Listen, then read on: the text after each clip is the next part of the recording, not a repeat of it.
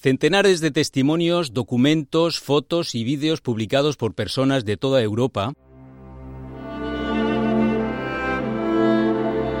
Mi historia es un proyecto colaborativo del Parlamento Europeo en el que convergen la historia y las vidas de los ciudadanos europeos. Liliana Segre es senadora vitalicia de la República Italiana. Fue nombrada por el presidente Sergio Mattarella el 19 de enero de 2018 por su encomiable labor social al servicio de la patria. Ese año se cumplían 80 desde la promulgación de las leyes raciales fascistas en Italia. Liliana Segre es una superviviente de las atrocidades del campo de concentración de Auschwitz. Nació en Milán el 10 de septiembre de 1930 en el seno de una familia italiana, burguesa, acomodada y judía. En su casa la religión siempre estuvo en segundo plano. Una familia milanesa, italiana desde hace siglos, muy italiana, perfectamente integrada. Incluso mi padre y mi tío fueron oficiales durante la Primera Guerra Mundial. Mi tío era fascista y mi padre antifascista, pero estaban perfectamente integrados. No tenían nada de religiosos, era una familia totalmente laica, por no decir atea. La madre de Liliana falleció antes de que su hija cumpliera siquiera un año. La crió su padre, Alberto, con la ayuda de los abuelos paternos. Liliana cursó los dos primeros años del ciclo elemental en un colegio público en el centro de Milán. Durante el verano de 1938, su padre, con gesto preocupado, le anunció que en octubre no volvería a clase. Las leyes raciales habían entrado en vigor y no se limitaban a los colegios. Mi trovo chiusa la porta della scuola perché questa legge per cui la minoranza Me cerraron la puerta de la escuela por estas leyes, que excluían a la minoría judía, a los italianos de fe judía, de todas partes, de la docencia, de la educación, de las tertulias, de los clubes, de las guías telefónicas, sin excepción, de los traperos romanos que vendían todo lo posible e imaginable a los profesores universitarios, los catedráticos, los escritores. No se salvaron ni los autores de libros de matemáticas. Se les borró de los libros de texto. La minoría judía fue totalmente excluida en su propia patria, por el mero hecho de haber nacido, no por haber hecho nada malo. Yo tenía ocho años y me marcó en lo más hondo, porque un niño al que se le excluye sin que haya hecho nada, será para siempre ese niño excluido. De hecho, se lo dije al presidente Mattarella cuando me preguntó, Señora, ¿qué pensó al entrar en el Senado? Yo le contesté, pues que soy la misma que cuando me echaron del colegio. 80 años después, entré en el Senado, pero siempre seré aquella niña herida. Eso no cambiará nunca. 80 anni dopo entra in Senato. Non resta quel bambino. Bambino ferito resta sempre.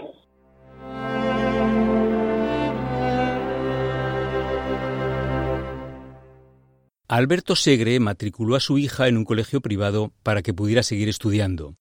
Liliana seguía sin entender qué podía haber hecho mal para que la expulsaran de la escuela, apartándola de su maestra y de sus compañeros de clase. A lo largo de los cinco años siguientes se daría cuenta de que las cosas estaban cambiando de manera inexorable. Con el paso de los años nos habíamos ido haciendo invisibles. El teléfono había dejado de sonar. La gente se había distanciado de nosotros. Sin embargo, los amigos seguían ahí. Eran pocos, pero de los de verdad, de los que nunca te dan la espalda. Entre tanto, la violencia y el odio no habían dejado de crecer. Las leyes se habían endurecido todavía más. Nos dimos cuenta de que ya no éramos ciudadanos italianos, sino enemigos. Teníamos que huir. Hasta entonces, Alberto Segre no había querido abandonar Milán para permanecer cerca de sus padres de avanzada edad, pero en 1943 se dio cuenta de que su familia corría grave peligro e intentó huir de Italia. Trató de llegar a Suiza en compañía de Liliana. Intentamos escapar, pero los suizos no nos dejaron cruzar la frontera. Por supuesto, intentamos pasar por la montaña, no por el puesto de aduanas que utilizábamos en nuestros viajes al extranjero. Nos detuvieron. Así que con 13 años fui por primera vez a la cárcel. Estuve en tres cárceles, en Como, en Varese y en Milán, mi ciudad, justo en el mismo barrio en el que nací y crecí. La cárcel de San Vittore aún sigue allí.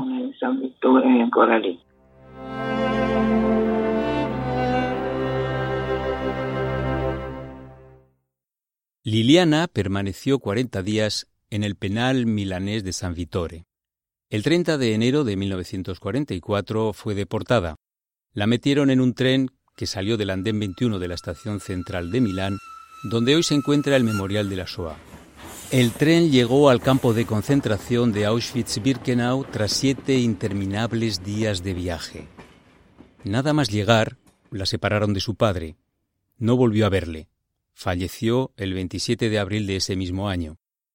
El 18 de mayo de 1944, sus abuelos también fueron detenidos en Inverigo, provincia de Como. Al cabo de unas semanas también fueron deportados a Auschwitz. Los asesinaron a su llegada el 30 de junio de 1944. Me acuerdo de mi llegada al campo, la separación de mi padre y mi soledad a los 13 años en aquel lugar. Y no sé por qué, por casualidad, porque yo era de verdad una paria en la sociedad del campo, la más tonta, no sabía idiomas, no sabía geográficamente ni dónde estaba, pero me salvé de pura casualidad. Durante el proceso de selección se adjudicó a Liliana el número 75190 que le tatuaron en el antebrazo. El número entra dentro de El número se quedó grabado en lo más profundo de nuestro ser, en lo más profundo. De hecho, creo que muy pocos supervivientes se lo borraron. Conozco un par de casos, pero la gran mayoría lo conservamos. Los que deben avergonzarse son los que lo hicieron, así que yo desde luego no lo escondo. Desde hace muchos años, con todos los que tengo, en verano despierta curiosidad, estupor, sobre todo antes cuando no se llevaban los tatuajes. Ahora a veces hasta me han tomado el pelo. Anda, pero si te has hecho un tatuaje, me ha llegado a decir alguna señora de mi edad haciendo gala de una gran ignorancia.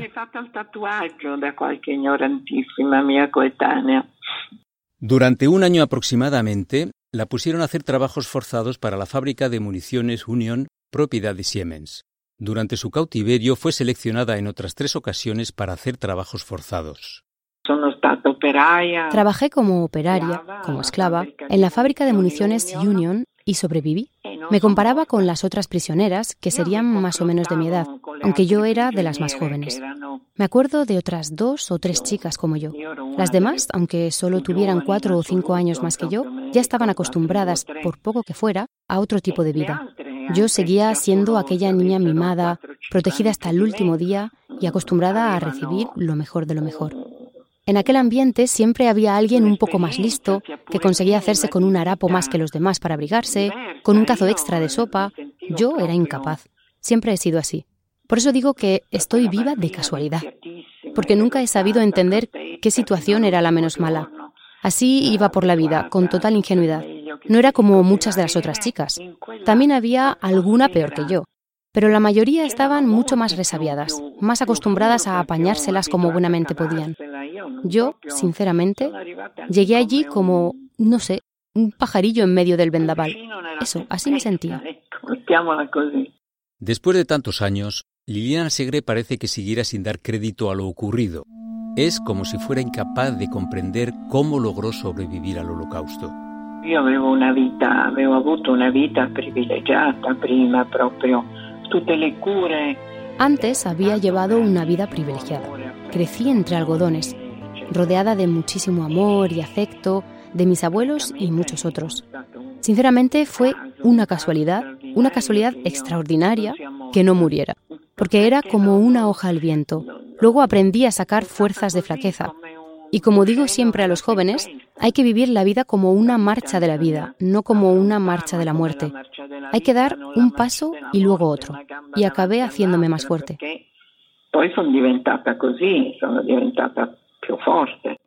En Auschwitz, Liliana Segre se queda en los huesos y sufre situaciones de una inusitada violencia, como cuando una enfermera le cortó con unas tijeras un absceso que le había salido en una axila.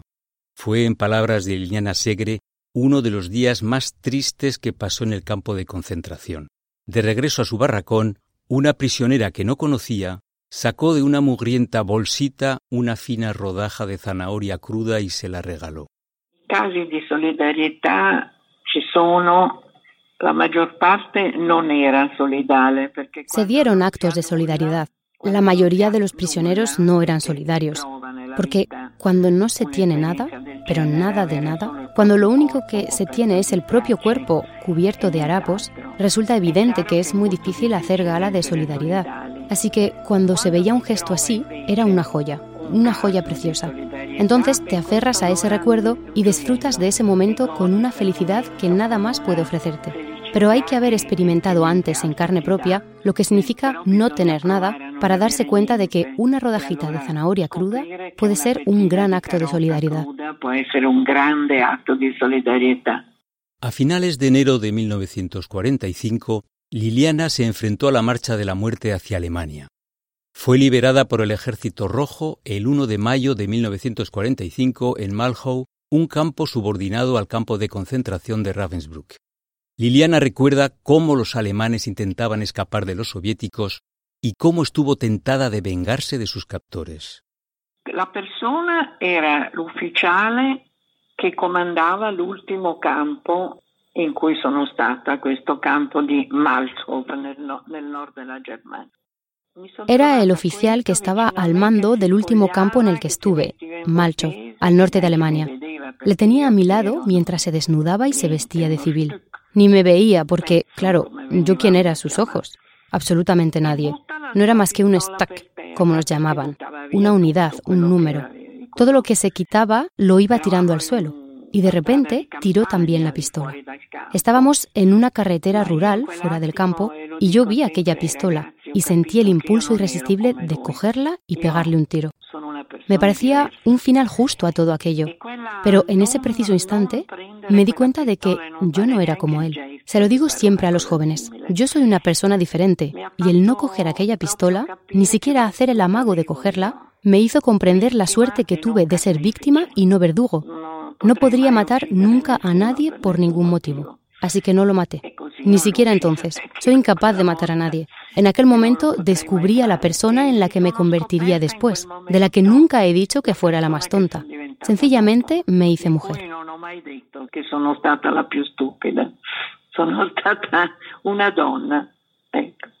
De vuelta en Italia, Liliana se instala en casa de sus tíos, el hermano de su padre y su mujer, y luego con sus abuelos maternos. Pero tras los horrores que ha vivido, no resulta sencillo.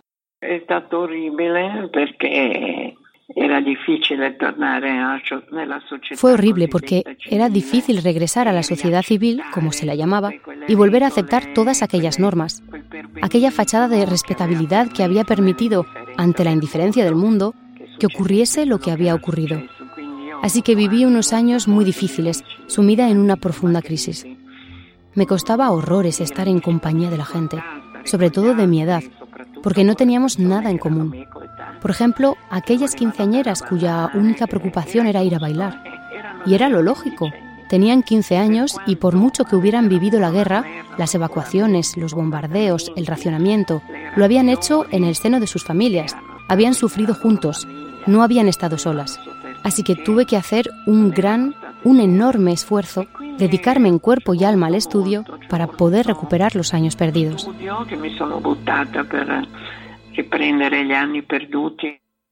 Tres años después, en Pesaro, Liliana conoció a su futuro marido. Se trataba de Alfredo Belli Paci, superviviente también él de los campos de concentración nazis. Había sido apresado por su negativa a adherirse a la República de Salo, el régimen que bajo el mando de Benito Mussolini imperaba en las regiones a las que todavía no habían llegado los aliados. Finalmente, dopo tres años, a 18 años, he encontrado el hombre de la mi vida. Por fin, al cabo de tres años, a los 18, conocí al hombre de mi vida. Estuvimos casados 60 años, hasta que falleció hace 11 años. Con él pasé página y empecé a curarme las heridas, tanto del alma como del cuerpo.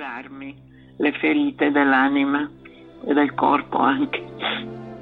A los 65 años, Liliana Segre decidió empezar a contar los horrores de los que había sido testigo.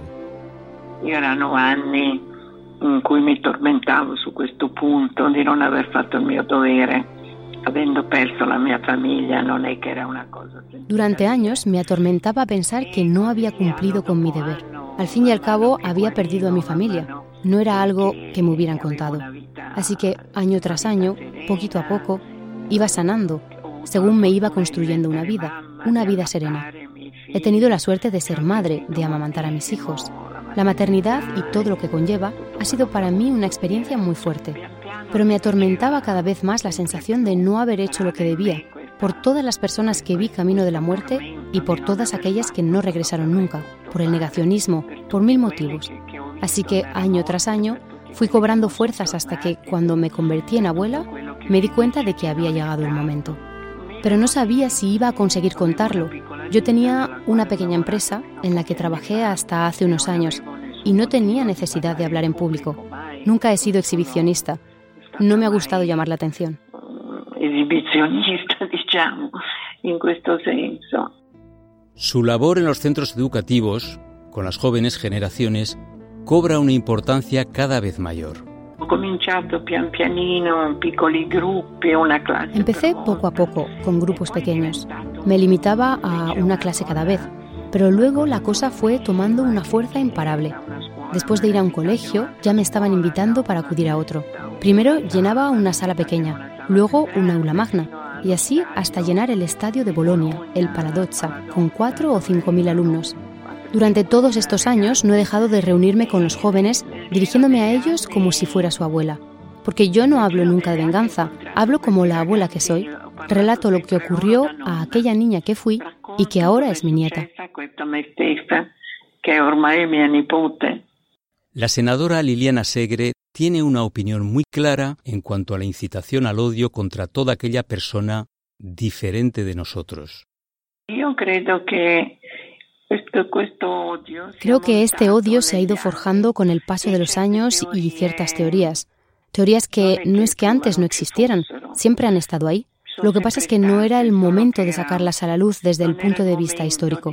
Había concluido una guerra sanguinaria, se habían instaurado gobiernos democráticos, habían ocurrido tantas cosas, pero luego, poco a poco, van resurgiendo actos bochornosos, vuelven a aflorar las distinciones.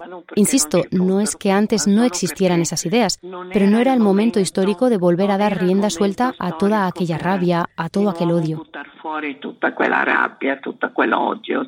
Su labor para atajar el odio es incesante. Cuando entré en el Senado ya era una anciana. No estaba en condiciones de hacer grandes cosas, pero tenía un propósito. Quería que llegara a buen puerto la creación de una comisión contra el discurso de odio. Se propuso en su momento, pero encalló. El caso es que yo he visto cómo de la palabra se pasa al acto y los actos marcan a pueblos enteros, adoctrinan a la gente, matan almas. Popoli interi, insegnano le persone, uccidono le anime.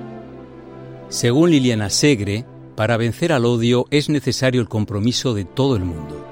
Ma io credo che tutti, uomo per uomo, donna per donna, ragazzo per ragazzo, che Yo creo que si todos, hombres, mujeres, jóvenes, en vez de ir de matones por la vida, se dedicaran a intentar entender y conocer la historia, ese conocimiento haría imposible sentir odio.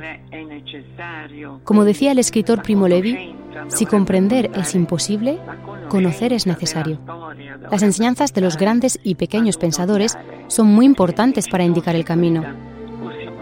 Es importante contar con gente dedicada a hacer el bien, a enseñar el bien. Es una senda preciosa.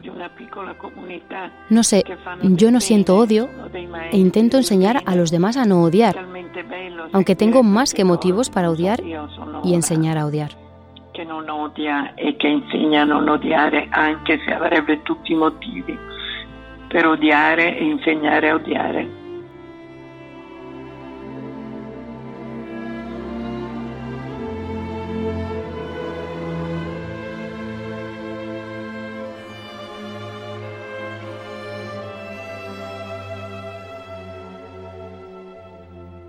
Has escuchado Mi Historia, un proyecto del Parlamento Europeo en colaboración con ciudadanos de toda Europa. Si deseas escuchar más podcasts del Parlamento Europeo, visita la página web Europarl Audio o entra en el portal My House of European History.